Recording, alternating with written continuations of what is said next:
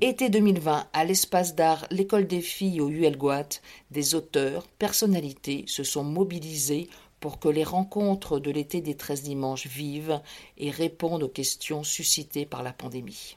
Bon, bonjour à vous, à vous tous. C'est toujours euh, un plaisir de revenir à l'école des filles et de se trouver en Bretagne.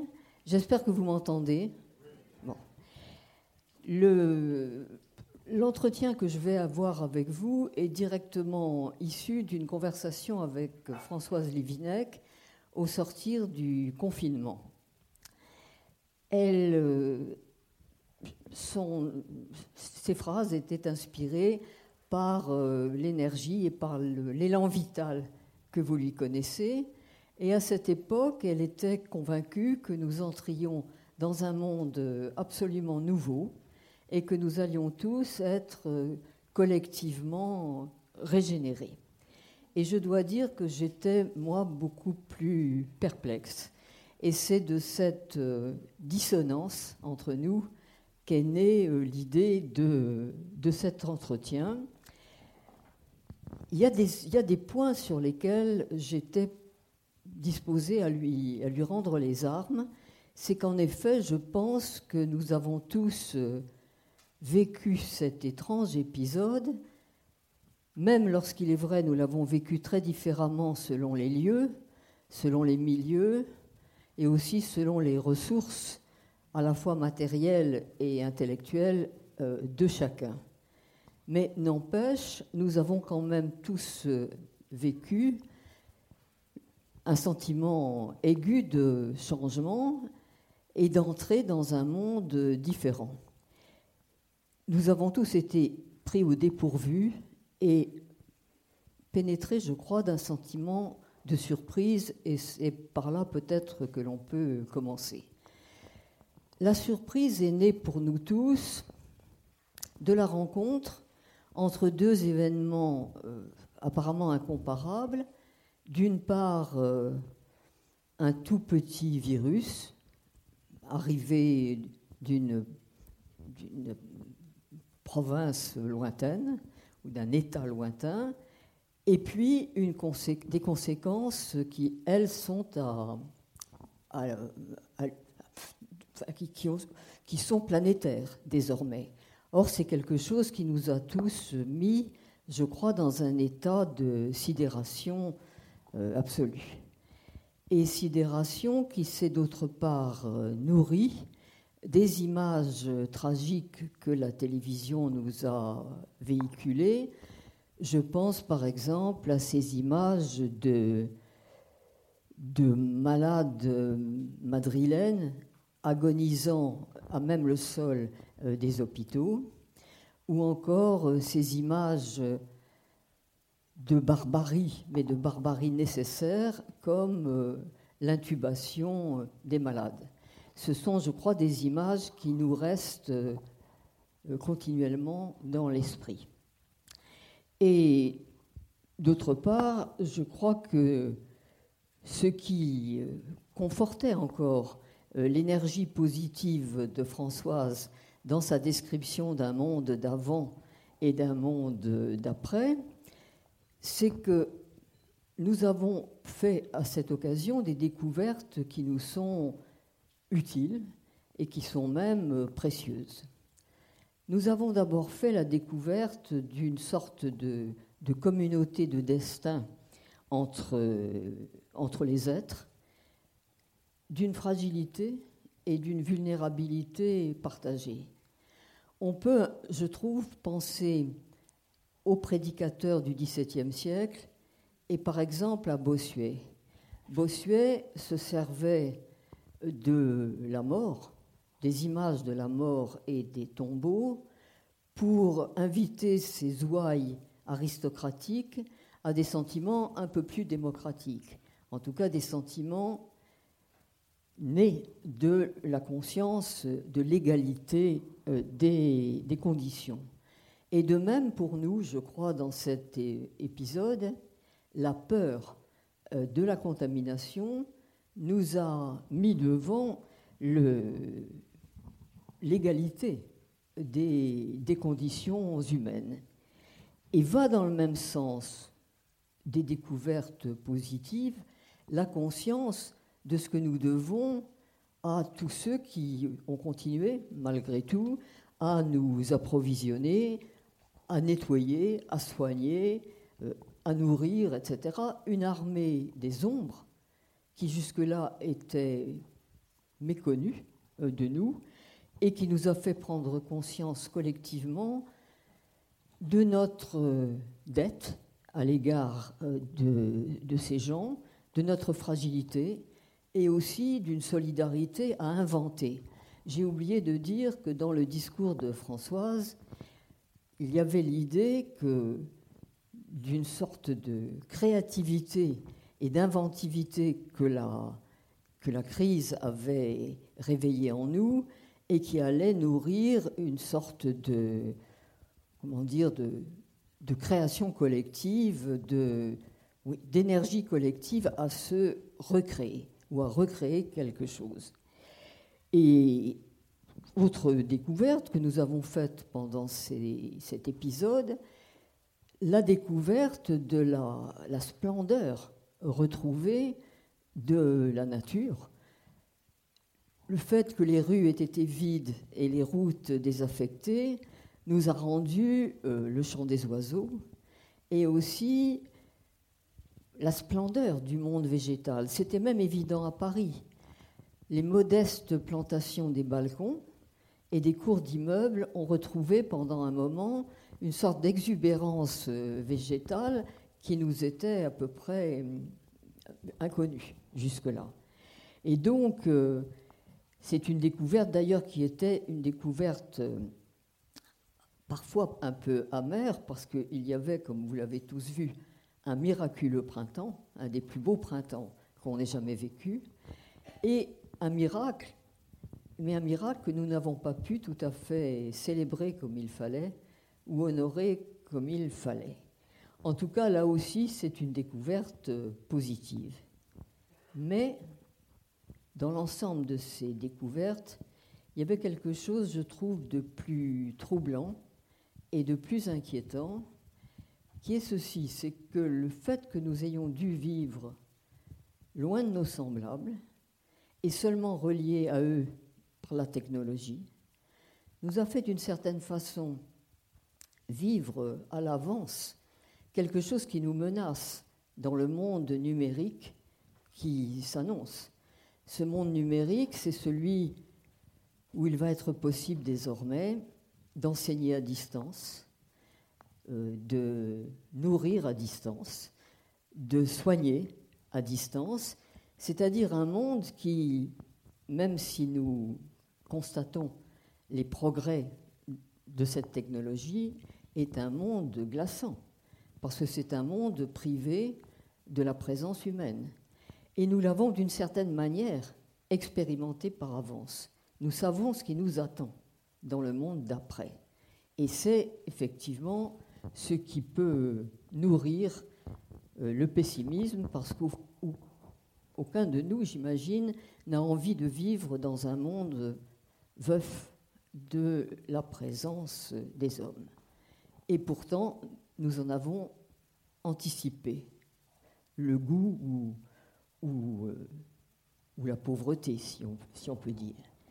Donc, à partir de ce constat, sur lequel je crois nous pouvons à peu près nous entendre tous, il y a deux possibilités d'envisager euh, l'avenir, il y a deux sentiments antagonistes et qui sont pourtant possibles à plaider l'un et l'autre en même temps, comme on dirait aujourd'hui, c'est la mode. C'est l'un est inspiré par l'élan vital et par la foi dans le progrès, c'est ce dont témoignait euh, Françoise.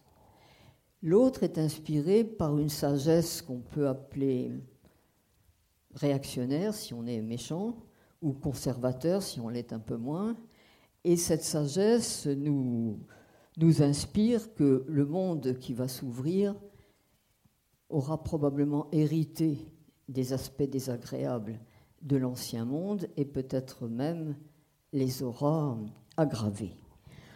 Et ce qui est intéressant, c'est que ces deux récits que l'on peut faire côte à côte presque, bien qu'antagonistes, prospèrent sur une même donnée de base c'est le dépérissement pour nous de l'idée d'avenir.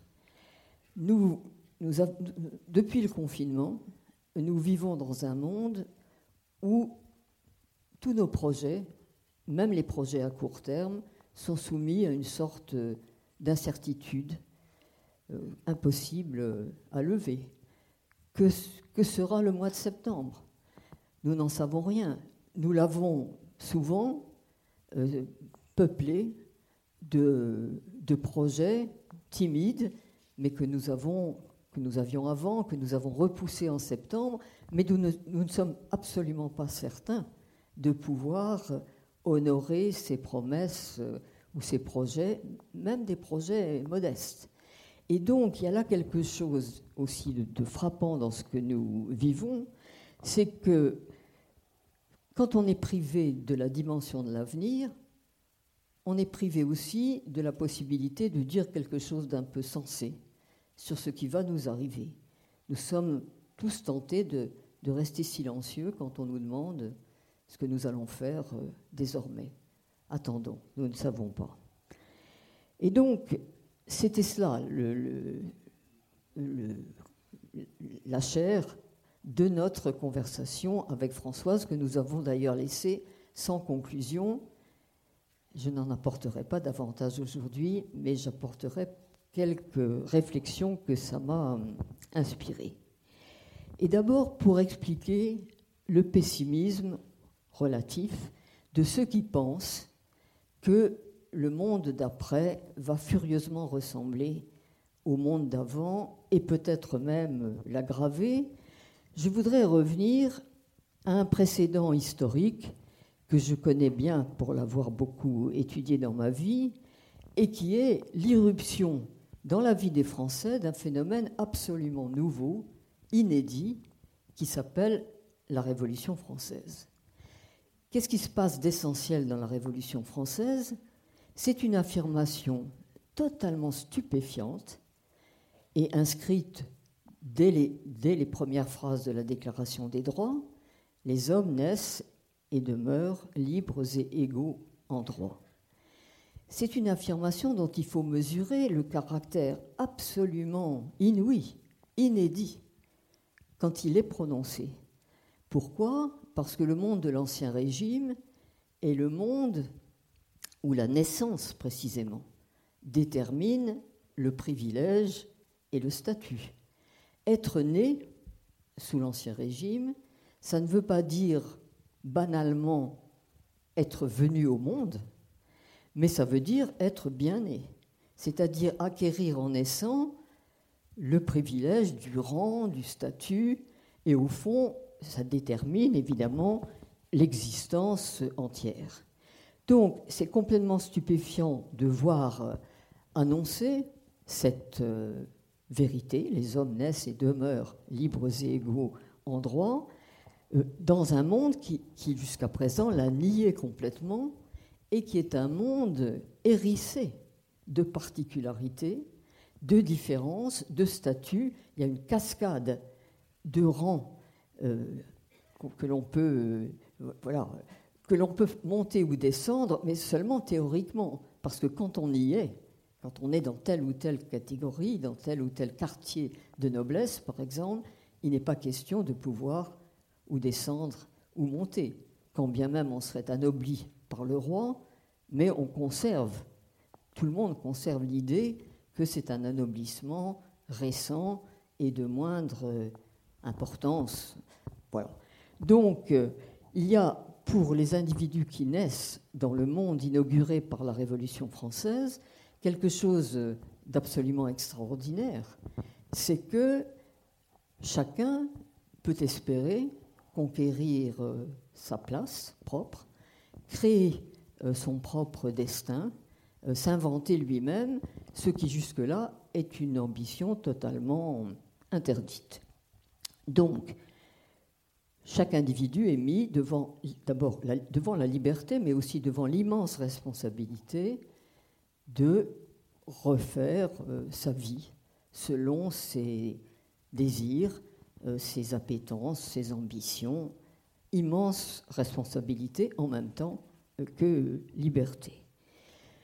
Chaque individu est capable de refaire à neuf les conditions du contrat social, donc un monde absolument nouveau. C'est énorme et la conséquence, c'est qu'est d'évaluer en bloc tout le passé national. D'abord, ce passé national est baptisé du nom infamant d'Ancien Régime, et l'évocation de ce passé d'Ancien Régime devient un encombrement euh, inutile, euh, néfaste. On n'a plus du tout à s'occuper de ce qui est avant 1789. Et c'est très évident, par exemple, dans les, les, discours de la Constituante. Au tout début de la Constituante, il y a encore des députés pour de temps en temps invoquer un exemple étranger, la Révolution américaine par exemple, ou le droit anglais, ou bien encore prendre dans le passé, et en particulier dans l'héritage philosophique des Lumières, quelque chose qui reste à, imiter. Mais ce qui est frappant, c'est de voir que dès qu'ils ont pris la parole, ils se voient immédiatement discrédité.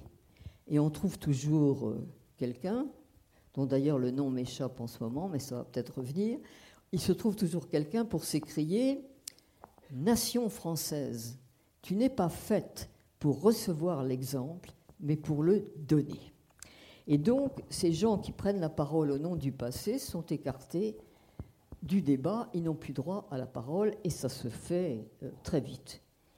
Il y a donc une sorte de séduction collective de l'absolument nouveau et du monde d'après qui envahit euh, le pays tout entier. Et la meilleure preuve en est que, par exemple, chose, chose tout à fait remarquable, les individus, dans les correspondances privées, dans les lettres qu'ils écrivent, se mettent spontanément à dater d'un an un de la liberté, comme si rien de ce qui était fait avant n'avaient plus d'importance, des êtres neufs.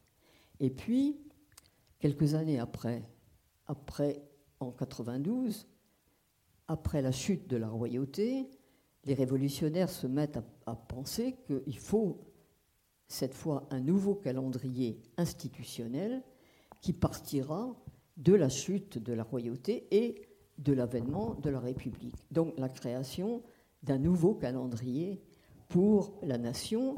Et c'est fait pourquoi Ce calendrier, c'est pour manifester la discontinuité radicale qu'il y a entre le monde d'avant et le monde d'après. Et il y a des phrases absolument stupéfiantes qui sont prononcées dans l'Assemblée. Par exemple, euh, Fabre d'Églantine, l'auteur immortel d'Il pleut bergère, Fabre d'Églantine dit Nous ne pouvons plus compter les années où les rois nous opprimaient comme des années où nous avons vécu. Autrement dit, on efface aussi la vie, la vie d'avant. Rien à récupérer dans ce monde d'avant. Et je pense aussi à une phrase intéressante de Joubert qui dit, qui essaie de résumer ce qui s'est passé et qui dit la postérité a remplacé les ancêtres. Ce qui veut dire qu'il n'y a plus, plus d'héritage et que le, le temps dominant de nos vies doit être l'avenir. C'est ce qui va venir qui compte, ce qui a eu lieu est barré. Et ça, ça explique au passage un mot que l'on répète beaucoup, qui est peut-être d'ailleurs apocryphe, de Napoléon, on dit beaucoup que, Napoléon aurait dit Je suis mon ancêtre. Je suis mon ancêtre, c'est une phrase étonnante, mais ça veut dire que je me suis créé moi-même. Je suis à moi-même euh, mon propre euh, héritage. C'est moi qui me suis créé de toutes pièces, qui me suis, d'une certaine manière, auto-fondé. Et donc, euh, il y a quelque chose là de tout à fait surprenant. Et je me demande si ce n'est pas cette euh, expérience inaugurale que nous devons euh, collectivement, un trait euh, du caractère national, une touche d'extrémisme et de radicalité qui naît à ce moment-là. Et il suffit de penser, par exemple, à, à nos élections présidentielles et au fait qu'à chaque élection présidentielle, nous sommes plus ou moins persuadés que par un coup de baguette magique, tout va changer, comme si le changement simplement d'un homme allait inaugurer le changement. Le changement, c'est maintenant. Et donc, euh, les illusions que font naître chez nous toute élection présidentielle sont absolument stupéfiantes. Et du reste, comme nous ne voulons pas nous avouer notre légèreté ou notre sottise, à, votre choix, nous avons plutôt tendance à considérer que l'homme qui occupe désormais cette place est un traître, si bien que tout président de la République connaît au bout de trois ou quatre mois l'impopularité. Donc il y a là un trait que nous héritons de notre histoire et qui est une sorte de, goût pour, euh, pour la radicalité, aussi pour le tout ou rien, et j'y reviendrai probablement. Cela étant, donc là on a une expérience historique, euh, comment dire, euh, frappante, pédagogique, du monde d'avant et du monde d'après, de la croyance, euh, je ne sais pas comment on peut la considérer, disons peut-être chimérique, au monde d'après, avec la répudiation de tout ce qu'a contenu le monde d'avant qui est en bloc euh, disqualifié. Et donc ça nous fait réfléchir aussi sur cette expérience, l'expérience nouvelle, beaucoup moins ample évidemment, mais qui par beaucoup de côtés ressemble quand même à celle-là. Cela étant, comme vous le savez, il n'a pas fallu longtemps aux hommes de la Révolution pour comprendre qu'il y aurait beaucoup à faire pour maintenir euh, vivace la croyance dans un monde tout à fait renouvelé. Il y a eu très vite une mauvaise grâce des hommes devant la nouveauté absolue et qui s'est nourrie de bien des façons. Elle est, tout à fait évidente chez les adversaires, bien sûr, de la Révolution, les adversaires déclarés. Mais ce qui est beaucoup plus intéressant que les adversaires déclarés, ce sont les partisans de la Révolution eux-mêmes qui ont été très vite gagnés par euh, des choses qui peuvent s'appeler tout simplement la fatigue.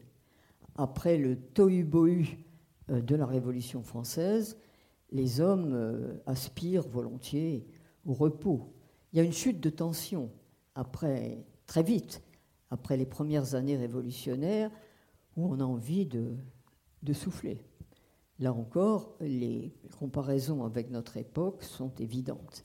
Nous aussi, nous avons envie de souffler. Il y a aussi, bien entendu, la paresse, il y a l'inertie, il y a l'ankylose euh, des habitudes, quelque chose d'ailleurs que ces, révolutionnaires expriment, je trouve, de façon magnifique. L'un d'eux parle de la substance durcie des hommes, c'est-à-dire des, oui, de, comment comment euh, dire cela, d'une sorte de, paralysie, de contracture euh, des habitudes qui fait que nous sommes rattrapés par cette force des habitudes qui, par ailleurs, est, dans nos vies une force très souvent consolante. Il y a une sorte de douceur dans les habitudes. Donc tout cela joue évidemment contre contre l'illusion euh, du nouveau. Et j'ajoute qu'il y a là-dedans un obstacle philosophique. C'est que nous n'apprécions euh, la nouveauté que par comparaison avec l'ancien. Ce qui fait que pour voir ce que l'époque a véritablement de changer, il nous faut revenir, quoi qu'on en ait, il nous faut revenir au passé et donc forcément, on inscrit l'événement extraordinaire dans le continu de la durée. Et il y a quelque chose là, sur quoi je reviendrai, c'est que dès qu'on a affaire à la médiation du temps, on sort de la fracassante révélation de la magie euh, du monde nouveau, de celui du jamais vu, ou de l'inouï, ou de l'inédit, comme vous voulez. Et c'est évidemment ce qui saute aux yeux quand on examine notre histoire nationale. Parce qu'il a fallu aux Français 100 ans, 100 ans, pour digérer l'événement révolutionnaire et pour l'apprivoiser. Un siècle, c'est beaucoup. Si nous mettons un siècle à assimiler ce qui vient de nous arriver, bon, il y a beaucoup de. La réflexion des politistes, des philosophes n'est pas éteinte, loin de là. Si on songe au XIXe siècle, le XIXe siècle est un siècle chaotique, agité, et en même temps un siècle complètement radoteur. Le XIXe siècle est le siècle des retours. Les rois reviennent, les émigrés reviennent, il y a de nouveau des processions dans les rues, on entend de nouveau la voix des cloches qui s'étaient tues pendant l'événement révolutionnaire, et on peut dire que les individus eux-mêmes reviennent sur leurs pas. J'ai parlé de Napoléon, je suis mon ancêtre, homme des départs, s'il en est, et cependant qui est rattrapé par euh, le kitsch des cérémonies monarchiques, par les oripeaux du sacre, par exemple, par des tas de vieilleries archaïques, par la création d'une nouvelle noblesse, ce qui, là aussi, est stupéfiant dans un monde qui vient d'être déclaré comme celui des individus libres et égaux. Donc, c'est revenu très vite. Le passé est revenu très vite et, frappant encore, les régimes se succèdent à vive allure, chacun de ces régimes étant pour celui qui vient après un ancien régime, c'est-à-dire qu'on rejoue l'histoire presque à perpétuité. Songez que le XIXe siècle est le siècle du chiffre 2 ou du chiffre 3.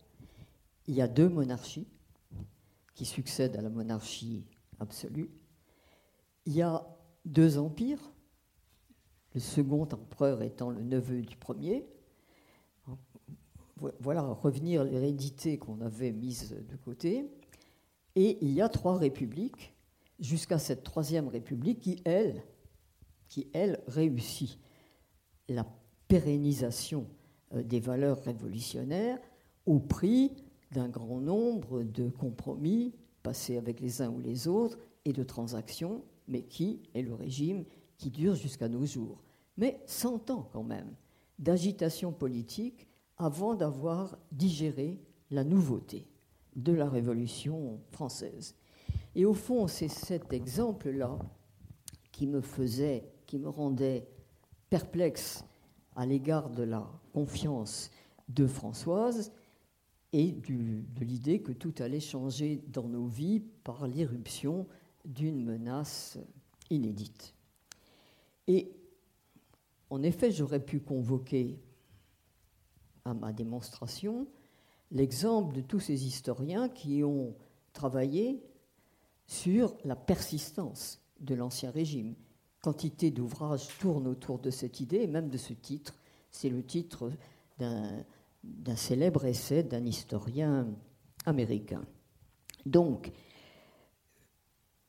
cela étant, euh, on pourrait prendre un seul exemple de cela, qui est celui des inégalités. Comme je l'ai dit, les inégalités de la naissance ayant été abolies, elles ont tendu à disparaître, à s'atténuer tout au long euh, du siècle. Le fait d'être né a de moins en moins compté dans les destins humains. Ça a compté, mais ça s'est quand même beaucoup atténué. En revanche, d'autres inégalités ont surgi. Les inégalités euh, de la fortune, les inégalités du mérite ou les inégalités euh, des talents. Ça a donné lieu, cette nouvelle flambée des inégalités, à un monde de compétition incroyablement euh, âpre. C'est par exemple ce avec quoi on fait connaissance dès qu'on ouvre les roman de Balzac. les inégalités se sont transportées ailleurs, elles n'en sont pas moins féroces et elles n'en agitent pas moins la société. Toutefois, toutefois, si ceci, si ce que je viens de dire nous fait croire qu'en effet, il y a une illusion dangereuse du tout nouveau, on ne peut pas non plus dire que, rien euh, n'a changé. Et je pense, par exemple, à ces retours des régimes dont je vous parlais tout à l'heure. Ces retours ne sont qu'apparemment des retours. Songez par exemple qu'une de ces monarchies, celle de Louis-Philippe, se baptise elle-même du nom d'une révolution. Chose incroyable. C'est la monarchie de juillet, née de la révolution de 1830. Donc il y a là quelque chose aussi de stupéfiant, c'est que cette monarchie accepte d'être l'héritière de la révolution. Et donc on peut bien, on peut bien aussi soutenir que c'est à peine une monarchie. Parce que qu'est-ce que c'est qu'une monarchie où, par exemple, on nie l'hérédité en faisant une fournée de pairs de France non héréditaires. Qu'est-ce que c'est qu'une monarchie qui, arbore le drapeau tricolore? Qu'est-ce que c'est qu'une monarchie où l'Église est perpétuellement humiliée? Donc, fausse monarchie, monarchie qui porte en elle la transformation silencieuse qui s'est opérée depuis la Révolution française. Donc, on peut plaider à la fois que le XIXe siècle est le siècle où tout a changé, et le siècle où, rien n'a changé. Et de cette oscillation perpétuelle, rien n'est plus éclairant que la description de Balzac de la société française. Qu'est-ce qu'il décrit, Balzac? Il décrit une société fatiguée, où, après la chute de tension de la Révolution française, les âmes, dit-il, n'aspirent plus qu'au repos.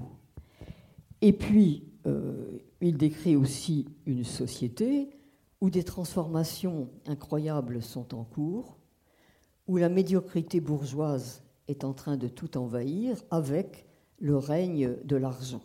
Il y a une scène tout à fait extraordinaire dans le roman de Balzac qui s'appelle Ursule Mirouet, où il y a le personnage d'un jeune, loup, du reste assez sympathique, celui-ci, parce que dans chez Balzac, il y en a aussi de, de France Canaille. Mais celui-ci est assez sympathique. Il s'appelle Savinien de Porte-en-Duer. Et il essaie d'expliquer à sa mère, chez qui vit toujours le souvenir des préséances et des inégalités de la naissance, il essaie d'expliquer à sa mère ce qui a complètement changé la donne. Et euh, il, dit à sa mère, on ne vous demande plus si vous êtes un portant d'hiver, c'est-à-dire si vous avez tel ou tel quartier de noblesse, on ne vous demande plus si vous êtes brave, si vous êtes un homme d'État, tout le monde vous dit combien payez-vous de contributions? Et Balzac enseigne, la grande leçon de Balzac, c'est qu'il enseigne qu'il faut compter avec la loi du temps et nous guérir de l'illusion magique de la transformation de, ce changement obtenu euh, dans l'instant et pour toujours. Les choses changent en effet, mais on ne s'en aperçoit que très longtemps après, après une longue maturation de transformation à petit bruit, presque silencieuse. Ce que je viens de raconter entre l'option du tout, tout va changer, et l'option du rien, rien n'a changé, illustre un des traits les plus frappants, je trouve, de notre tempérament national. Les Français sont un peuple maximaliste, celui dont quelqu'un comme Renouvier, qui est un des grands philosophes de la République, a très bien décrit en disant Chez les Français, tout ce qui n'est pas idéal est misère. Et nous avons vu tous ce diagnostic mille fois confirmé par tous ces politiques qui nous ont expliqué que telle ou telle réforme allait évidemment dans le bon sens, mais que cela dit, ils ne la voteraient pas. parce qu'elle n'était pas assez complète, euh, qu'elle s'arrêtait à mi-chemin, qu'elle était frileuse, etc. Et donc, euh, nous avons un discours politique qui fonctionne sur le mode binaire de l'élection et de l'exclusion. Nous, n'aimons pas beaucoup euh, la réforme, nous, préférons la révolution à la réforme. C'est si vrai que quand Emmanuel Macron décide d'écrire un livre sur les réformes qu'il projette, il baptise son livre Révolution. Alors qu'il n'y a rien de moins révolutionnaire euh, que ce livre. Mais il y a quelque chose euh, comme cela chez les Français, d'ailleurs quelque chose qui illustre très bien la crise sanitaire dont nous sortons euh, à peine, parce qu'elle n'est pas finie, mais nous avons déjà entamé le procès de ceux qui l'ont gérée, comme s'il n'y avait rien de plus urgent aujourd'hui à faire que d'épingler les coupables et de les punir exemplairement. Donc tout ça nous montre à quel point nous sommes héritiers de cette radicalité, de ce maximalisme, et cela nous montre très bien je crois que nous avons collectivement besoin d'une éducation à la patience, à la tolérance et à la nuance. Or, et c'est là que je veux en venir, il y avait dans mon échange avec Françoise Livinet quelque chose avec quoi nous pouvions trouver facilement un accord parce qu'elle était convaincue que la seule chose à faire pour sortir de l'ennui ou de la torpeur, comme on veut, euh, du confinement, le seul, le seul remède était la culture.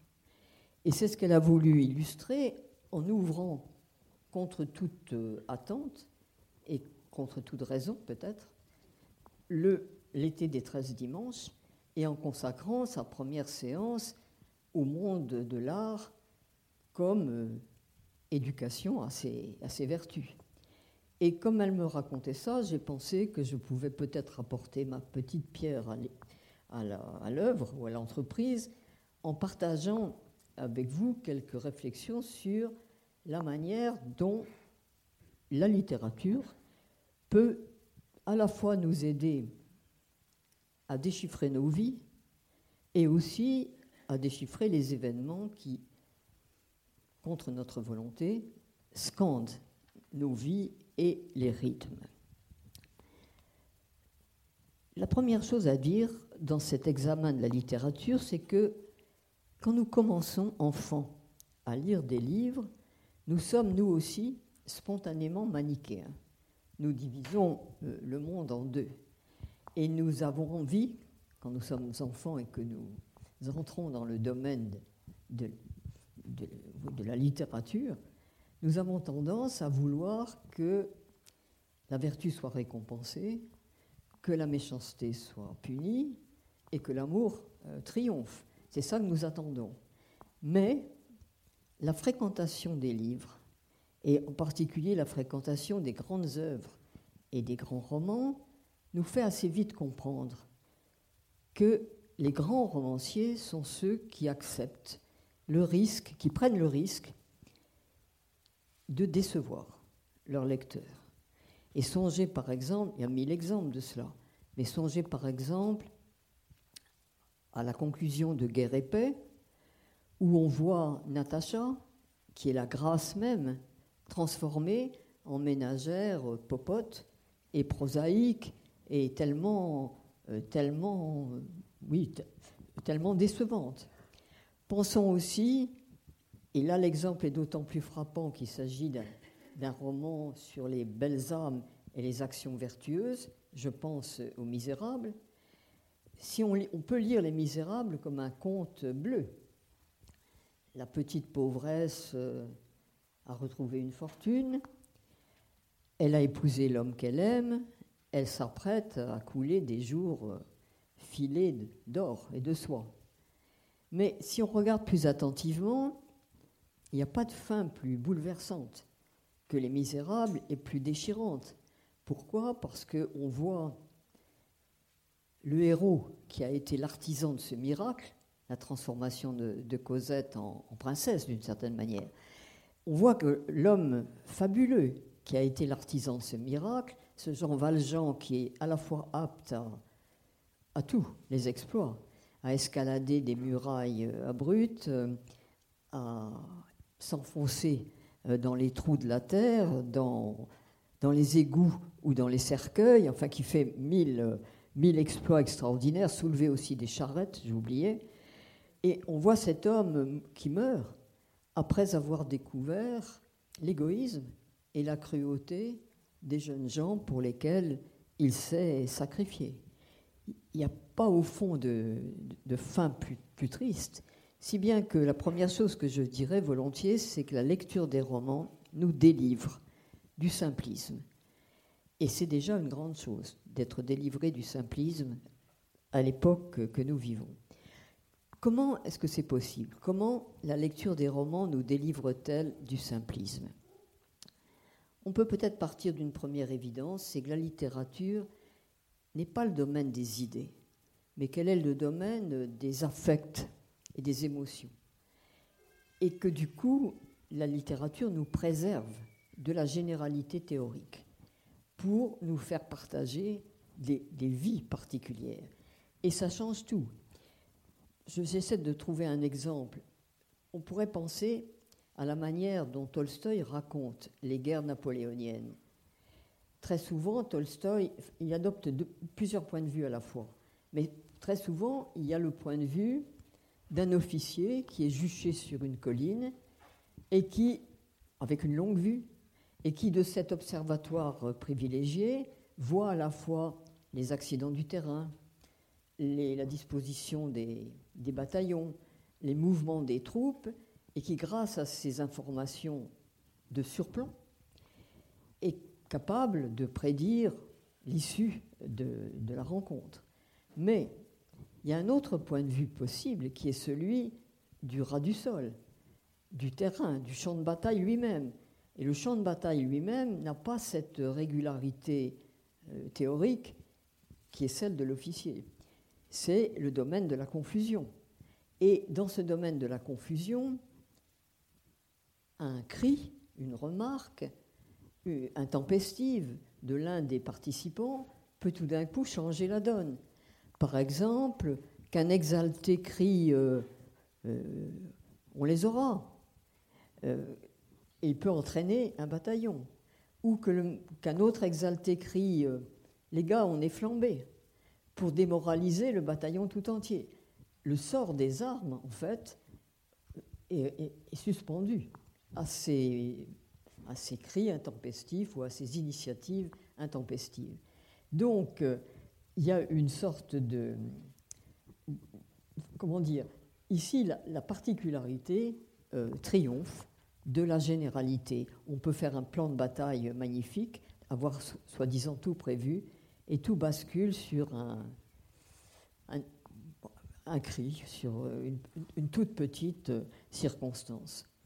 Et je pourrais prendre aussi, pour illustrer cela, que la littérature est le domaine de la particularité et pas le domaine de la généralité, prendre l'exemple des romanciers qui justement ont eu comme ambition de décrire une collectivité, tout un peuple par exemple, et donc, ils ont abordé dans leur euh, récit le problème euh, de la classe ouvrière, par exemple, ou des, ou des mouvements révolutionnaires.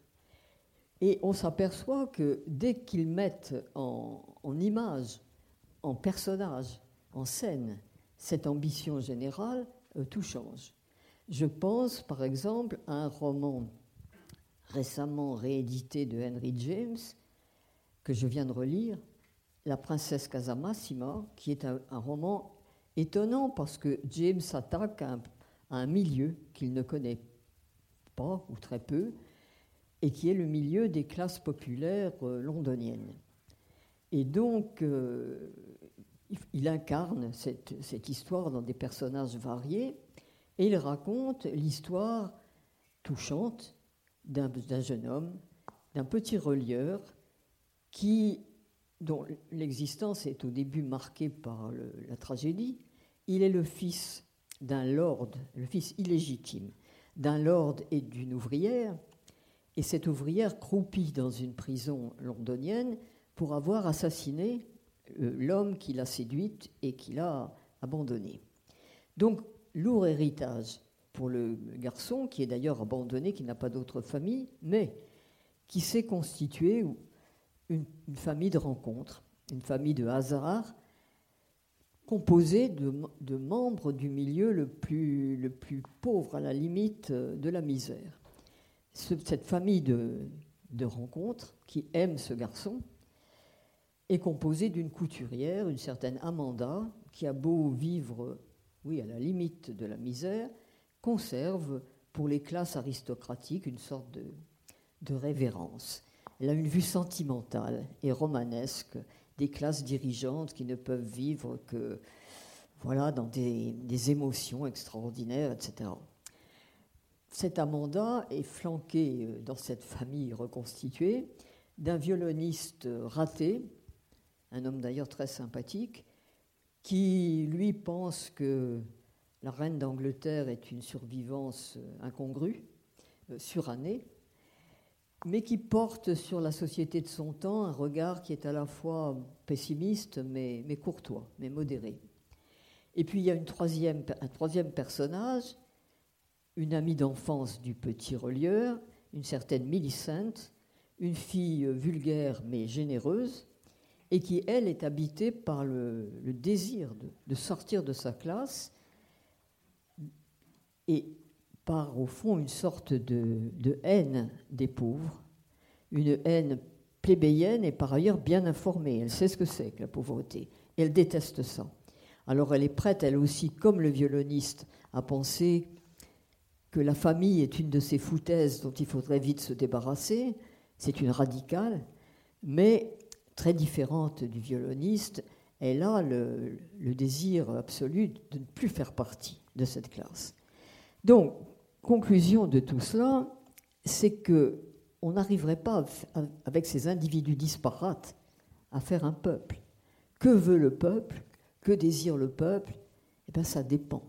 Et donc, euh, on, ne peut pas euh, vouer un roman à une abstraction qui serait le peuple. Et du reste, la chose est également, euh, comment dire, visible dans le camp des révolutionnaires, parce qu'il y a aussi des militants révolutionnaires dans ce roman, que le petit relieur va euh, connaître, hélas, euh, pour son malheur.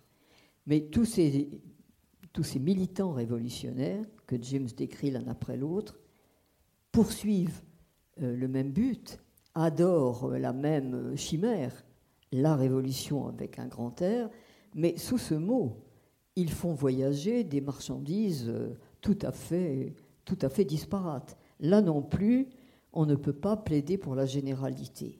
Bref, la leçon des œuvres romanesques, c'est que dès qu'elles s'incarnent, et il faut bien qu'elles s'incarnent pour, pour nous faire croire, puisque c'est ça le, le but du, du, grand roman, c'est de, nous faire, de nous faire croire à ce qu'il raconte, mais dès donc qu'il incarne son projet euh, dans des personnages euh, réel, enfin fictif mais réel malgré tout, le, roman abandonne toute euh, capacité ou toute euh, illusion, comme on veut, de généralisation.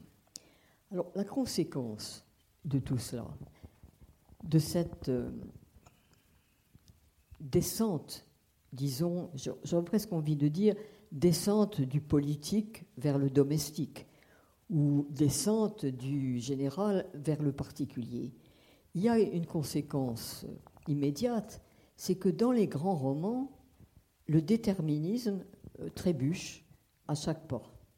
Et on peut en prendre euh, des, des exemples. Je reviens à l'exemple des Misérables, qui est d'autant plus convaincant qu'il passe pour le roman des belles âmes et des actions vertueuses. Mais ce que Hugo décrit, c'est une époque de confusion totale. C'est le temps où, par exemple, le cadavre de Marat, enveloppé de la batiste délicate d'un drap de duchesse, où ce cadavre pourrit dans un égout parisien. C'est le temps où des, des prolétaires donnent à leurs enfants des prénoms prétentieux, Éponine et Azelma pour les enfants du couple Thénardier, alors que les marquis, désormais, se contentent tout bonnement de s'appeler Pierre ou Jacques. C'est un temps d'alliage saugrenu, de destin étrange. C'est le temps où un évêque est peut-être convaincu d'hérésie. C'est le temps où il y a des, des bourgeois qui sont adeptes de leur révolution, et c'est la preuve, selon, selon Hugo, que ce ne sont pas euh, que, la classe ne détermine pas forcément l'opinion. C'est le temps aussi où des enfants de canaille, comme sont Gavroche et Éponine, se révèlent des cœurs généreux. Donc là, ça veut dire que l'hérédité elle-même connaît des ratés. Donc euh, on ne peut faire euh, confiance dans le, roman nous délivre de la confiance dans les prédictions de la biologie ou euh, de la sociologie, de la fatalité des lieux et des milieux.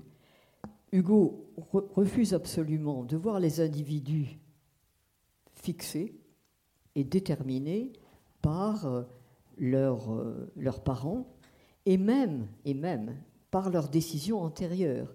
Nul n'est non plus prisonnier de son passé. Chacun conserve le pouvoir de dissidence, le pouvoir de dire pousse, je n'y crois plus, je n'y adhère plus. Baudelaire dit quelque part, et je trouve que c'est génial comme idée, qu'est-ce que la liberté C'est le pouvoir de s'en aller. Le pouvoir à un certain moment de bifurquer dans l'existence et de dire voilà, ça ce n'est pas. Je, l'ai fait, je l'ai cru, je l'ai plaidé, j'ai même peut-être sacrifié ma vie, mais c'est fini, ça n'est plus, plus cela. Donc, Hugo accorde à ces personnages la possibilité de, de se recréer à chaque, à chaque instant. Et c'est un thème assez partagé par la littérature. Je pense aussi, en vous racontant cela, à Stendhal, qui partage aussi cette même euh, capacité des êtres euh, à diverger.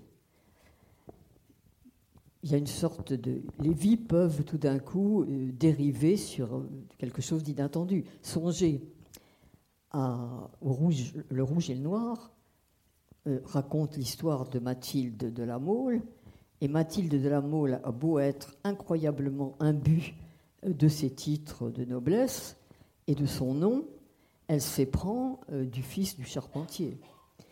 Et elle s'éprend du fils du charpentier, non seulement elle s'en éprend, elle l'épouse, et elle justifie presque son choix par une remarque extravagante. Elle dit un peu, à la fois un peu très intriguée et presque émoustillée par le personnage de Julien, elle dit Serait-ce un Danton? Donc, que la comparaison avec Danton puisse être un ingrédient de l'amour que porte une aristocrate particulièrement euh, orgueilleuse de son rang euh, à un fils de charpentier est quelque chose qui, qui montre l'inattendu euh, des vies et cet inattendu effectivement inauguré par le monde nouveau de la Révolution française. Alors, il faut, il faut dire que tous, ces, personnages romanesques, ces êtres romanesques, doivent leur puissant intérêt à leur, à leur contradiction, à leur division. Songez par exemple à Marius, le plus falot des personnages des Misérables, le plus inconsistant, euh, si on en croit quelqu'un comme Barbet d'Orvilly, qui d'ailleurs déteste le roman en bloc et en particulier le couple, le couple bêta, selon lui, formé par Marius et, Cosette. Ce Marius, euh, quand, on y regarde de plus près, c'est quand même un composé absolument extraordinaire. C'est un bâtard. C'est un bâtard politique, parce que c'est un légitimiste de tradition. C'est un bonapartiste de conversion, quand il découvre la vie qu'a eue son père. Et puis, on peut dire aussi que c'est un républicain de rencontre, puis d'imprégnation. Beaucoup de choses à la fois, et au fond de lui-même, d'ailleurs comme Hugo lui-même, un modéré qui s'accommoderait de la monarchie euh, bourgeoise, d'une monarchie tempérée. Bâtard politique donc, mais bâtard social aussi, parce qu'il est l'héritier, par sa grand-tante, d'une fortune bourgeoise, mais il est aussi par son père héritier d'une noblesse d'empire. Et puis, souvenez-vous quand même que c'est l'époux euh, comblé de la fille d'une prostituée élevée par un forçat. On sent que Hugo n'a pas lésiné pour montrer un héros divisé. Et c'est aussi, ça pourrait être montrer aussi le cas chez Stendhal, à la lisière de plusieurs, euh, systèmes de pensée et d'héritage, parce que Stendhal peint avec prédilection, et c'est d'ailleurs quelque chose chez lui comme un autoportrait, des êtres qui ont à la fois des opinions démocratiques et des goûts aristocratiques. Goût et opinion ne cessent de se livrer une bataille à l'intérieur de ces consciences. C'est le cas, par exemple, de façon exemplaire, pour le personnage de Lucien Leven. Alors, les divisions dont je viens de parler, celles de Marius ou de Lucien, tiennent au milieu divers qu'ils ont traversés et aux époques, à l'époque agitée où ils ont vécu, et pour beaucoup aussi au, hasard euh, des rencontres qui tient une si grande place euh, dans les vies. Mais il y a des contradictions encore plus profondes, celles-ci, qui tiennent moins aux entours, à l'environnement, qu'à la profondeur des, émotions et des caractères. Et là, je prendrai deux exemples. J'emprunte le premier à un des romans qui est probablement un des plus grands romans du XXe siècle, qui est Vie et destin de Vassili Grossman. Si vous ne l'avez encore lu, je vous le recommande vivement. Et parmi les nombreux personnages que met en scène le roman, il y a le personnage d'un physicien, un certain Strum, qui est en révolte contre l'ordre totalitaire, qui est mis en demeure de rédiger son autocritique parce qu'il est convaincu de convictions idéalistes, ce qui lui vaut, ce qui lui vaudrait, s'il ne faisait pas son autocritique, la Sibérie et le bagne à vie. Or, euh, ce Strum résiste, et il sait parfaitement ce qu'il attend, mais il résiste, donc nous sommes en face d'un héros. Mais on apprend que ce résistant exemplaire a eu des moments de, naïveté.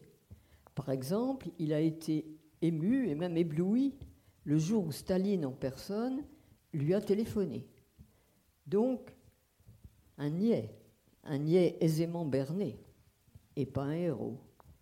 Et puis, on apprend aussi qu'autrefois, il a cédé à la satisfaction grégaire d'être en accord avec le groupe de, physiciens, avec les, de, collègues euh, physiciens, et il a signé une pétition contre les médecins accusés faussement d'avoir assassiné, d'avoir tenté d'assassiner Gorky. Donc, cette fois, un lâche. Donc, le lecteur est mis en demeure de choisir. Est-ce que Strum était un héros? Est-ce qu'il est un, niais facilement berné? Est-ce qu'il est un, lâche du conformisme? C'est les trois à la fois, bien sûr. Mais c'est au lecteur de choisir. Et il est tout de même mis tout de suite en face d'une sorte d'indécidabilité des, des jugements apportés. Et voilà, quand même, qui éteint la fréquentation. Ça me ferait conclure volontiers que la fréquentation des romans éteint chez nous la passion de juger et la passion de punir. Ça éteint quelque chose qui est pourtant une tentation collective qui est la passion justicière. Le roman nous guérit de cela. Et je prends un autre exemple que j'emprunte à un des, romanciers que je préfère, mais qui est un champion de, comment dire, de, de l'inconclusif. On ferme toujours les romans en se demandant à la fois exactement ce qu'on a lu et ce qu'il faut, ce qu'il faut en penser. On, finit les romans, les romans de James dans la perplexité que j'évoquais avec Françoise Divinec au début de cette affaire. Donc, il y a un roman de James que j'aime beaucoup. Je ne résiste pas à l'envie de vous le raconter, d'autant plus que c'est un des romans de James qu'on peut résumer, qui est moins compliqué que, que les autres. C'est le roman qui s'intitule Les dépouilles de Poynton. Et Poynton est une grande demeure euh, familiale qui appartient à une veuve. Mais il y a une coutume euh, juridique anglaise un peu barbare qui prive la, qui prive la veuve de son domaine lorsque son fils se marie. Donc elle doit abandonner ce, domaine, ce qu'elle ferait volontiers s'il n'était comble des œuvres d'art qu'elle a collectionnées euh, sa vie durant, des objets à la fois précieux, raffinés, d'un goût exquis, etc. Et donc, elle, euh, elle voit ça très mal, d'autant plus que son fils s'était pris d'une euh, créature euh, possessive, âpre vulgaire, sans aucun, sans aucun intérêt pour les œuvres d'art, sauf pour leur valeur marchande. Pour elle, les œuvres d'art de Poynton sont des, du mobilier, simplement du mobilier que l'on peut marchander avec beaucoup de, profit. Donc la veuve est, terrifiée à l'idée de ce mariage et elle, fait un plan en toute illégalité. Elle, elle élabore un plan et elle renvoie, elle acquiert, ou je ne sais pas où elle hérite peut-être, d'une ancienne demeure beaucoup plus modeste que la propriété, que le château de Poynton, mais une demeure au charme ancien, une demeure exquise, et demeure dans laquelle elle installe les plus belles pièces de la collection, qu'elle arrange avec un goût euh, également exquis. Et donc, euh, cela fait, elle pense que la fiancée possessive va se détacher de l'idée du mariage, ce qu'elle, d'ailleurs ce qui arrive, et parallèlement, la veuve essaie d'intéresser le fils qui est un bon garçon un peu sommaire, plutôt gentil, mais brave, mais pas, pas vraiment futé. Et elle essaie d'intéresser le garçon à une jeune fille qu'elle vient de rencontrer, une certaine Fleda, qui, est, qui partage le goût de la veuve pour, euh, pour les objets précieux, mais qui a une sorte de qui est animée par une vraie religion de l'art. Donc ça marche très bien parce que les jeunes gens se plaisent, le, garçon est facilement influencé, comme la suite le montrera, et du coup, ils font même ensemble des projets. Du coup, la veuve pense que c'est le moment de renvoyer les objets à Poynton, où ils feront le bonheur euh, du nouveau couple qui est en train de se former. Très bien. Tout va bien, le lecteur est satisfait, parce que la nouvelle personne est sympathique, enfin tout ça s'arrange. Et puis évidemment, tout s'écroule à un moment donné, c'est la catastrophe parce que la fiancée, la, fiancée âpre ou gain, euh, apprend que les objets sont de retour. Et du coup, elle entreprend avec succès de rallier le pauvre, le faible Owen à, sa foi initiale, à ses, à ses serments anciens. Elle l'épouse le couple part euh, en Europe pour le tour d'Europe euh, nécessaire à l'époque, et donc euh, pendant ce temps, l'incendie ravage la propriété de Boynton avec sa cargaison d'œuvres d'art, et pour ajouter une note lugubre à l'affaire, parmi cette cargaison, il y a l'objet que Owen avait légué à Fleda en souvenir de leur histoire d'amour. Donc, tout s'écroule à la fin. Et évidemment, le lecteur du roman se demande ce qui fait, qu'est-ce qui a fait pendant ce temps le renoncement de Fleda. Parce que tandis que la fiancée s'empressait euh, d'agir, elle, elle a attendu.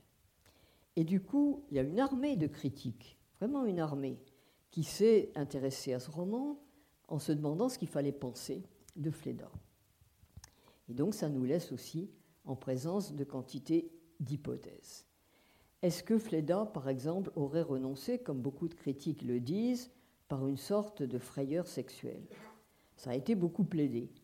À mon avis, ce n'est pas possible à plaider, parce que dans le roman, avant, il y a une scène entre Owen et Fleda, qui est une scène, euh, bon, je ne dirais pas torride, mais au moins brûlante, au moins brûlante, même si elle est racontée par James avec la discrétion et la pudeur qu'il met à ces, scènes rares dans ses, dans romans.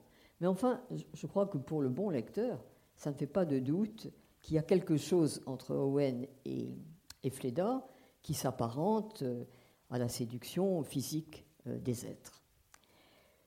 Bon, écartons ça. Mais il y a une autre hypothèse qui dit que Fleda, la catastrophe finale, est due au rigorisme moral de Fleda. Elle n'a pas voulu peser sur la décision, elle a voulu au fond que la chose se fasse avec presque le, consentement ou l'acquiescement de la fiancée. Alors, rigorisme moral, moi j'hésite aussi beaucoup là-dessus parce que, alors évidemment, ces critiques disent, et puis euh, rigorisme moral qui est alimenté par la haute idée que Fleda se fait d'elle-même. Orgueil ou vanité, autre hypothèse. Moi, j'y crois peu parce qu'il y a sûrement chez Fleda une préoccupation morale, mais ça n'est pas la haute idée qu'elle se fait d'elle-même, c'est une sorte d'allégeance à la morale kantienne. Tous les personnages sympathiques chez James sont adeptes de l'idée qu'il ne faut pas considérer les autres comme des moyens, mais qu'il faut les considérer comme des fins.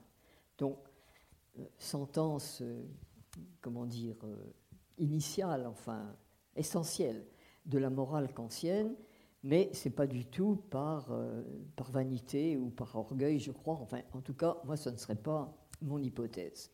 Et puis, il y a même certains critiques récents qui attribuent la catastrophe finale, y compris l'incendie, à une sorte de névrose d'échec chez Fleda, hypothèse que d'ailleurs partage la veuve elle-même, qui est furieuse évidemment, frustrée, euh, plus que ça, euh, détruite par euh, l'incendie de ses, de œuvres d'art. Mais je pense que je pense que cette hypothèse est assez conforme au penchant d'une époque qui transforme volontiers la victime en bourreau et le bourreau en victime, et que c'est étranger à l'atmosphère morale du roman. Je ne trouve pas que cette hypothèse spectaculaire colle non plus dans, euh, dans le personnage de Fleda. Moi, mon idée, c'est que Fleda n'obéit pas à la haute idée qu'elle se fait d'elle-même, mais, ce qui est plus sympathique, à la haute idée qu'elle se fait de l'amour. Pour elle, il n'y a pas d'amour sans réciprocité et confiance absolue. Si bien que, euh, après tout, la décision de Fleda, elle la commente elle-même à un moment du roman, et elle dit, euh, elle dit, elle dit, euh, attendez, elle dit qu'il l'ait fait, que Owen l'ait fait, c'est-à-dire se laisser entraîner par la femme forte et sans scrupules, et qu'il n'ait pas pu ne pas le faire, dit-elle, montre combien j'avais eu raison. Ce qui veut dire que Fleda, dès le début de leur idylle, avait eu un doute sur la capacité du, faible Owen à être autonome et à défendre librement euh, son amour pour Fleda. Donc je pense que c'est à cela que Fleda a pour son malheur et pour le malheur de, la veuve et, et, des objets et que sais-je, c'est pour cela que Fleda, me semble-t-il, a renoncé. Cela étant, je ne peux pas apporter de preuves à mon interprétation que je pose simplement à côté des multiples interprétations. Là encore, on se trouve devant un roman qui finit par, euh, par l'indécidable. Et du reste, James le commente, en ce qui concerne d'ailleurs son œuvre globale, il dit On ne sait jamais le tout de rien. Phrase qui est, je pense, pourrait être euh, la conclusion de quantité d'œuvres euh, littéraires. Et ce rien est d'autant plus, euh, comment dire, prégnant que tant que la mort n'est pas venue clore une vie, on ne peut jamais prononcer sur elle un jugement définitif. C'est un des thèmes les plus souvent traités, par exemple, par Balzac, qui, aime bien, de temps en temps, déconcerter son lecteur. Je pense au roman, je pense au Lys dans la vallée, un des romans les plus célèbres de, Balzac, et qui raconte, je vais encore une fois un peu raconter, mais bon, si je, parviens à vous faire relire ou lire quelques-unes de ses œuvres, je trouve que ce serait pas mal. Le, le Lys dans la vallée raconte l'histoire touchante de Blanche Henriette de Morsauf, enfin de Blanche Henriette, comtesse de Morsauf. C'est une jeune femme qui vit dans un canton somnolent et engourdi de Touraine. C'est pas par hasard d'ailleurs que la propriété s'appelle Clochegourde. Et cette, euh, cette femme a épousé un, vieil atrabilaire neurasthénique, un homme qui est revenu profondément blessé euh, d'émigration. Et elle a par ailleurs, ce qui aggrave un peu la mélancolie de sa vie, deux enfants qui sont maladifs, et elle-même est restée une enfant, comme le dit aigrement le vieux mari, qui a cette phrase extraordinaire euh, Ma femme est vierge à mes dépens. Il est évidemment clair pour tout le monde que le vieux mari ne, ne l'a pas euh, sexuellement éveillée, bien sûr. Et arrive dans ce château de la Belle au Bois dormant, pendant les 100 jours, les 100 jours, période agitée qui n'est pas très propice euh, aux gens qui dorment, un jeune homme qui est envoyé du roi, et ce Félix de Vandenesse se découvre vite des affinités avec la jeune femme. Ils ont eu euh, l'un et l'autre une enfance un peu triste, avec euh, des pères indifférents, des mères acariâtres, et donc Henriette traite d'abord le jeune homme comme un troisième enfant, arrivé là par chance. Il y a beaucoup de scènes qui l'illustrent. Par exemple, il y a une scène où, au retour des vendanges, Henriette passe la main dans les cheveux du jeune homme et dit Cher enfant, tu es en âge. Donc, un geste tendre, maternel, mais où bien sûr l'amour est quand même euh, tapis quelque part. Et il est d'ailleurs déclarer cet amour, mais obliquement à travers euh, des bouquets somptueux, des bouquets érotiques que le jeune homme fabrique pour la châtelaine en guise d'aveu. Mais chez celle-ci, chez cette Henriette, la, piété veille, elle ne trahira pas la foi jurée au vieux mari, elle restera le lys dans la vallée, la sainte du roman. Oui, mais, oui, mais, à ce moment-là, l'histoire bifurque. Félix s'en va à Paris, il devient l'amant d'une, d'une perverse, une Lady Dudley, dont le plaisir dans la vie est de fracasser le bonheur de ceux qui l'entourent.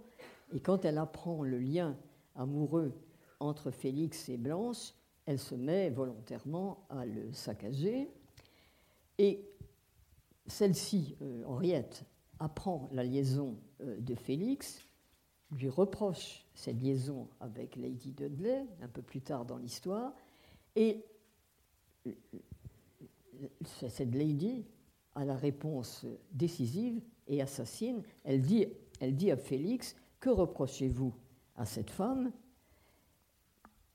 À moi, elle a tout donné. À moi, elle a tout donné évidemment, vous, vous n'avez rien donné, vous êtes restée la comtesse de Morceau immaculée, Lady Dudley m'a tout donné, et vous vous avisez maintenant de faire des reproches à cette femme. Et devant cette réplique de Félix, Henriette, qui a tout juste 35 ans, découvre euh, l'affreuse étroitesse euh, de sa vie, le caractère euh, complètement stérile de son existence, et elle qui est jusqu'à présent si sage, si convenue, écrit alors à Félix une lettre absolument bouleversante, mais extravagante aussi, parce qu'elle lui écrit Nous irons ensemble en Italie, je ferai des folies comme Lady Dudley. Et elle ajoute un aveu extraordinaire. Elle dit J'ai parfois désiré de vous quelque violence. C'est un cri de la souffrance et du regret qui est d'autant plus extraordinaire qu'il émane d'une vertueuse qui se repent de l'avoir été. Et cet exemple fait beaucoup réfléchir parce que il nous vient à une époque où nous débattons à l'infini de la violence exercée contre les femmes et de la nature énigmatique du consentement. Or, la phrase d'Henriette introduit encore de la complexité dans cette interrogation, parce qu'on pourrait l'interpréter comment Comme un consentement au viol, et même peut-être comme un désir de viol. J'ai parfois désiré de vous quelque violence, mais attention, parfois, parfois, pas toujours. Et quelques violences au singulier, c'est-à-dire pas toutes les violences. Un peu de violence peut-être. On sent qu'elle joue avec une perspective à la fois troublante et délicieuse, et que elle nous invite au fond à, à nous faire d'Henriette une image infiniment plus complexe que l'image d'Ulysse dans la vallée. Et là où je veux en venir aussi, c'est que si le roman s'arrêtait avant la lettre bouleversante d'Henriette, qui est une sorte de testament, nous ne saurions pas qui elle a été. Le héros du roman fait comprendre qu'il est impossible d'asseoir un jugement sur un personnage tant que l'histoire n'est pas achevée. L'individu humain, nous-mêmes, nous-mêmes, gardons jusqu'au bout notre pouvoir de dissidence, notre liberté, la possibilité d'emprunter un chemin de traverse, la possibilité de diverger. Et je crois que c'est cela, c'est cette leçon aussi de liberté que nous enseigne la lecture des grands romans. Après ce que je viens de, dire et d'illustrer par ces exemples, je n'ai pas envie de proposer une conclusion parce que conclure, c'est clore. Et conclure, c'est fermer une possibilité d'évolution, voire de métamorphose, ce que tout ce que je viens de dire, au contraire, invite à, garder en mémoire. Mais je me contenterai de récapituler ce que la fréquentation des livres nous apporte. D'abord, je crois le sens de la lenteur. Non seulement parce qu'un roman se lit lentement, ce qui du reste est une des causes jamais dite, mais très importante, des difficultés des adolescents à lire, c'est que c'est long, c'est qu'il faut traverser des tunnels de description parfois, songer à l'ameublement chez Balzac, qu'il faut traverser avant d'en venir à ce qui intéresse les adolescents, c'est-à-dire les passions des personnages. Bon, le roman est une école de lenteur et notre époque est à l'impatience, donc c'est compliqué. Mais enfin, là, nous apprenons la lenteur, le continuum de la durée, la nécessité de savoir d'aller jusqu'au bout d'une vie avant de la juger. Qu'est-ce que, nous apprenons, encore de la fréquentation des livres? La variabilité infinie des situations et des destins, le refus de la généralité, il n'y a que, et le refus de l'abstraction, il n'y a que des individus dans les grandes œuvres romanesques. Il n'y a pas, on ne peut pas asseoir sur ces individus de théorie générale. Et puis, aussi, le sens euh, du secret et du mystère. Et là, on comprend très bien la différence qu'il y a entre l'historien et le romancier. Un historien s'acharne toujours à réduire la part d'ombre dans les destinées, à la rendre plus, plus intelligible, plus claire, alors que le rôle du romancier n'est pas de réduire la part du mystère, mais au contraire de l'approfondir. Et là-dessus, Hugo, comme toujours, a à peu près tout dit. Il écrit La littérature montre les choses qu'on n'a pas sues, les échos, les vertiges des jours passés, qui valent la peine d'être, sinon connus, du moins médités. Et on voit sans peine combien tous ces traits que je viens d'énumérer, qui viennent de la fréquentation des livres, peuvent nous être utiles dans les temps euh, que nous vivons, parce que les temps que nous vivons sont au rebours de ce que je viens de décrire, des temps marqués par l'impatience, par le désir de prononcer dans l'instant un jugement et une sentence, de découvrir des coupables, euh, de les punir. Et il suffit de penser, mais je l'ai déjà évoqué plus avant, il suffit de penser à notre crise sanitaire qui n'est pas finie et sur laquelle pourtant une armée de moralistes, de politologues, d'épidémiologues s'est voilà, abattue, acharnée déjà à ouvrir des procès, à porter plainte. Et donc, il y a là une passion justicière qui est incroyablement néfaste, je trouve, pour notre vie publique, et qui est aussi caractéristique du monde d'avant. Donc, qui laisse sceptique sur la possibilité du monde d'après, et qui, en tout cas, nous fait penser, enfin, me fait penser, que le commerce des livres peut, nous prémunir.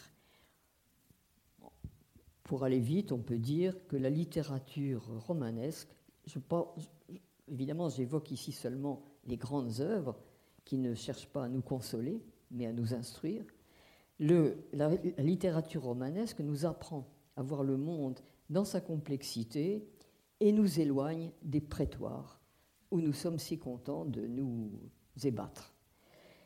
Mais je suis, je dois dire, pour finir, et c'est là où je retrouve la perplexité initiale que j'opposais à Françoise Livinec. Je ne suis pas vraiment sûr que mon remède, face autant d'adeptes enthousiastes, que la chloroquine du docteur Raoult.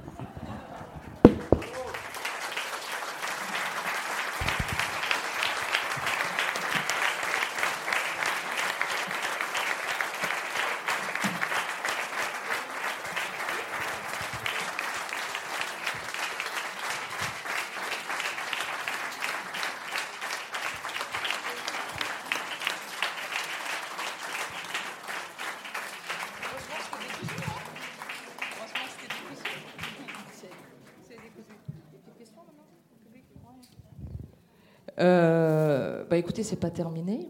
Euh, merci, merci Mona d'enrichir notre pensée, d'enrichir nos vies, d'enrichir nos lectures à venir de la lecture de, de, la littérature du 19e siècle. Comme vous êtes nombreux, si vous souhaitez poser des questions, je vais vous passer le micro, mais je vous demanderai des questions assez courtes. Hein. Euh, pas de témoignages, mais des questions un peu courtes pour permettre à Mona de, de rebondir.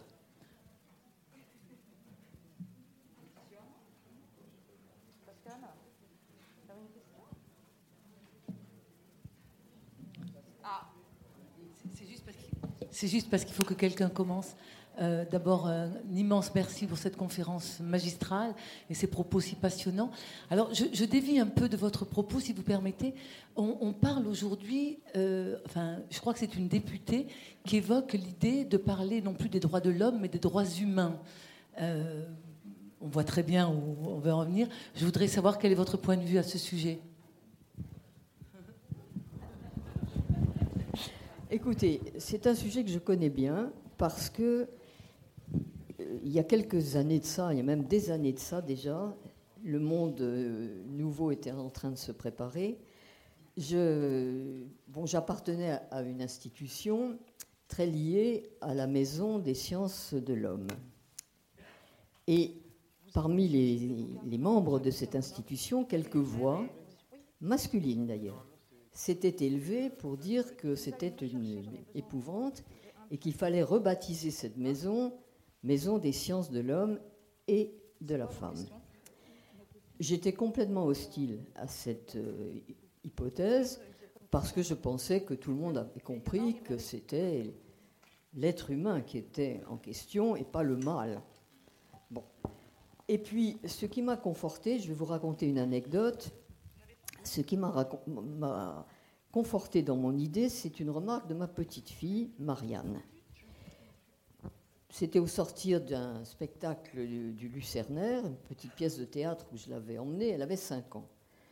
Et euh, en sortant du théâtre, elle me dit Peux-tu me dire pourquoi Pierre-Antoine, qui est mon fils et son oncle, donc, peux-tu me dire pourquoi Pierre-Antoine dit toujours par déduction? Mon fils trouvait élégant à l'époque de ponctuer ses propos de par déduction ceci, par déduction cela. Elle me dit Qu'est-ce que ça veut dire? Et je lui dis, tout en marchant rue Notre-Dame-des-Champs, je lui dis, écoute, je vais te faire un exemple, et j'en fais un assez bête, je dois dire. Je lui dis, écoute, euh, Marianne est une gentille petite fille, par déduction, elle ne fait pas de bêtises. Bon. On fait quelques pas, elle, lève le nez et elle me dit, fais-moi un autre. Et j'en fais encore plus idiot, et je lui dis, euh, Jacques, qui est mon mari, donc euh, son grand-père, Jacques est un homme, par déduction, et je lui dis, tu le finis toi-même, c'est toi qui le finis. Elle fait quelques pas, un peu, et elle me dit, on ne peut pas le prendre pour un animal. je l'ai embrassé, je lui, je dis, c'est génial on ne peut pas le prendre pour un animal. Autrement dit, elle avait compris homme, pas au sens euh, sexuel, mais au sens de l'appartenance euh, au genre humain. Et donc, puisqu'il est un homme, on ne peut pas le confondre avec un animal.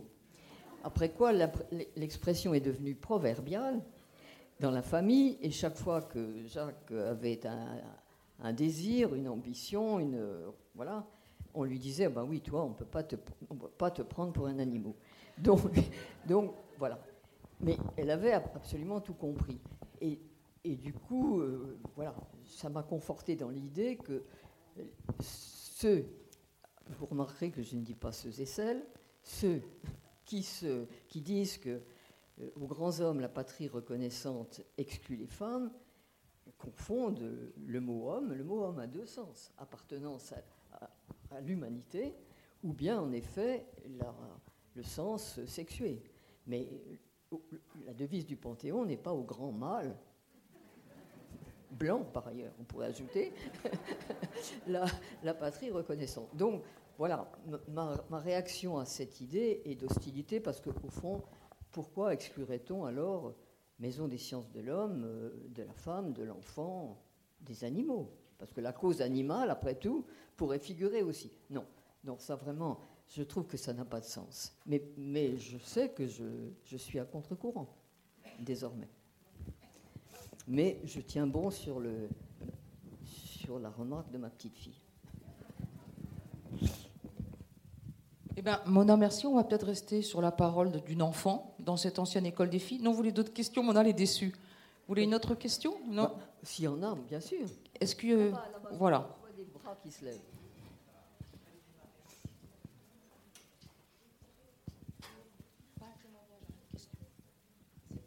Bonjour Madame, merci. Merci pour votre intervention.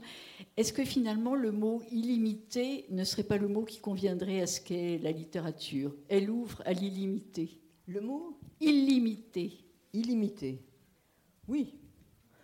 Oui, moi j'ai pas d'objection à ça, d'autant plus que j'aurais pu dire tout à fait autre chose. En plus, sur la littérature, j'ai un peu construit mon propos par référence à, voilà, à ce que nous vivons.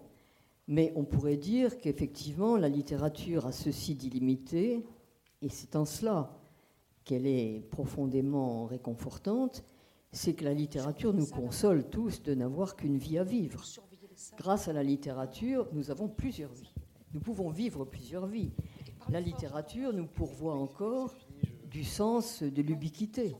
Grâce à elle, nous pouvons visiter des, pays que nous n'avons pas traversés, des villes où nous n'avons pas vécu. Bref, c'est un incroyable multiplicateur de nos expériences. Et ça nous console d'avoir des vies euh, si étroites et si marquées par euh, les circonstances particulières où nous avons vécu. Donc illimité, ça me va très bien. C'est un peu un autre thème que celui que j'ai choisi aujourd'hui, qui était plutôt celui de la littérature comme initiation à la, à la nuance, à la pensée du, du doute, de l'incertitude. Au fond, je, je, trouve que nous avons besoin d'incertitude et pas de certitude.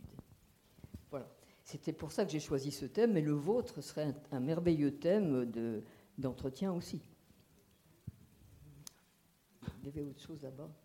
On va applaudir On va applaudir Mona on, va rester sur l'illimité.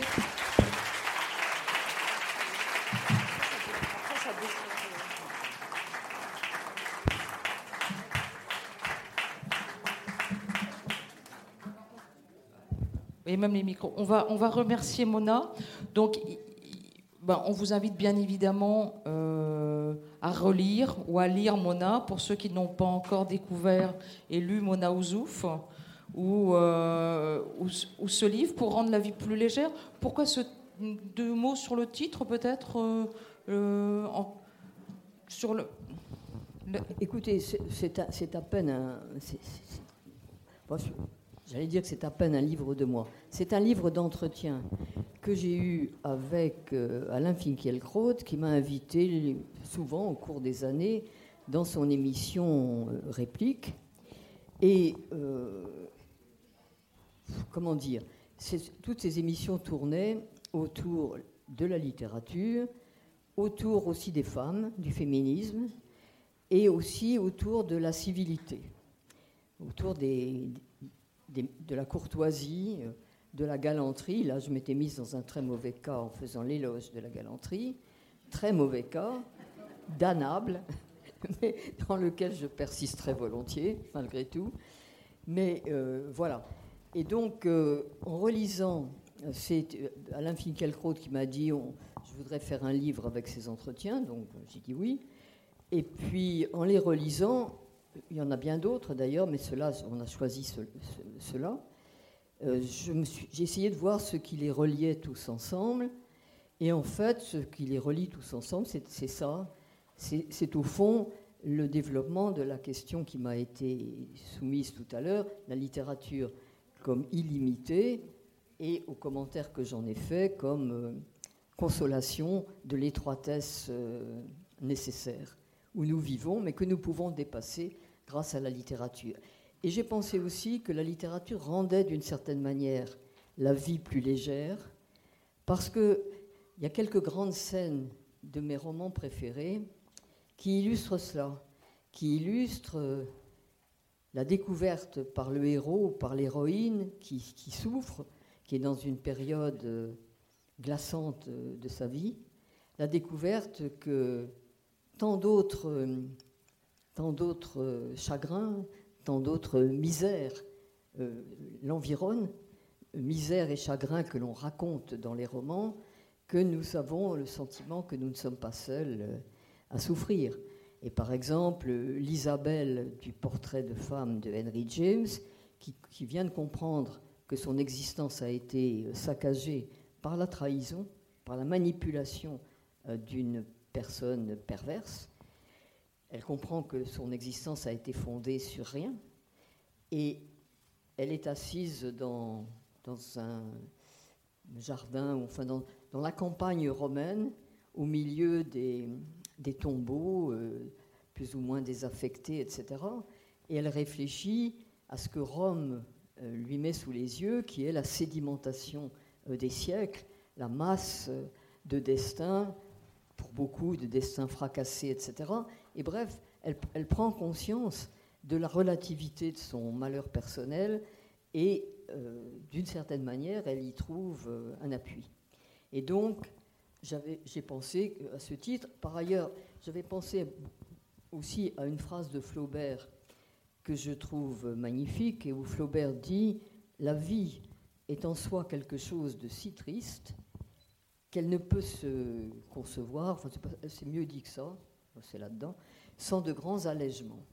Et les grands allègements de Flaubert, c'est évidemment le fait, le fait d'écrire, bien que ce soit une, une GN pour lui que d'écrire, malgré tout, c'est la manière de pouvoir trouver un sens à une vie qui, de toute manière, pour nous tous, est bornée par la mort et par la mort, pour commencer, des gens qu'on aime. Donc, euh, une vie qui est, vouée au malheur, originellement vouée au malheur. Et Flaubert dit sont de grands allègements. Autrement dit, ce ne sont pas seulement les petits allègements. Moi, d'ailleurs, je compléterais la phrase de Flaubert si j'avais à la réécrire. Elle est aussi, c'est souvent les petits allègements qui, qui comptent. Mais bon, chez Flaubert, il faut qu'il y ait de grands allègements pour échapper à la tristesse de vivre, au malheur de vivre. Et donc, j'ai pensé à cette phrase de Flaubert en, essayant de trouver un soupçon d'unité ou une manière d'unité entre ces textes euh, un peu disparates. Voilà pourquoi, pour rendre la vie plus légère.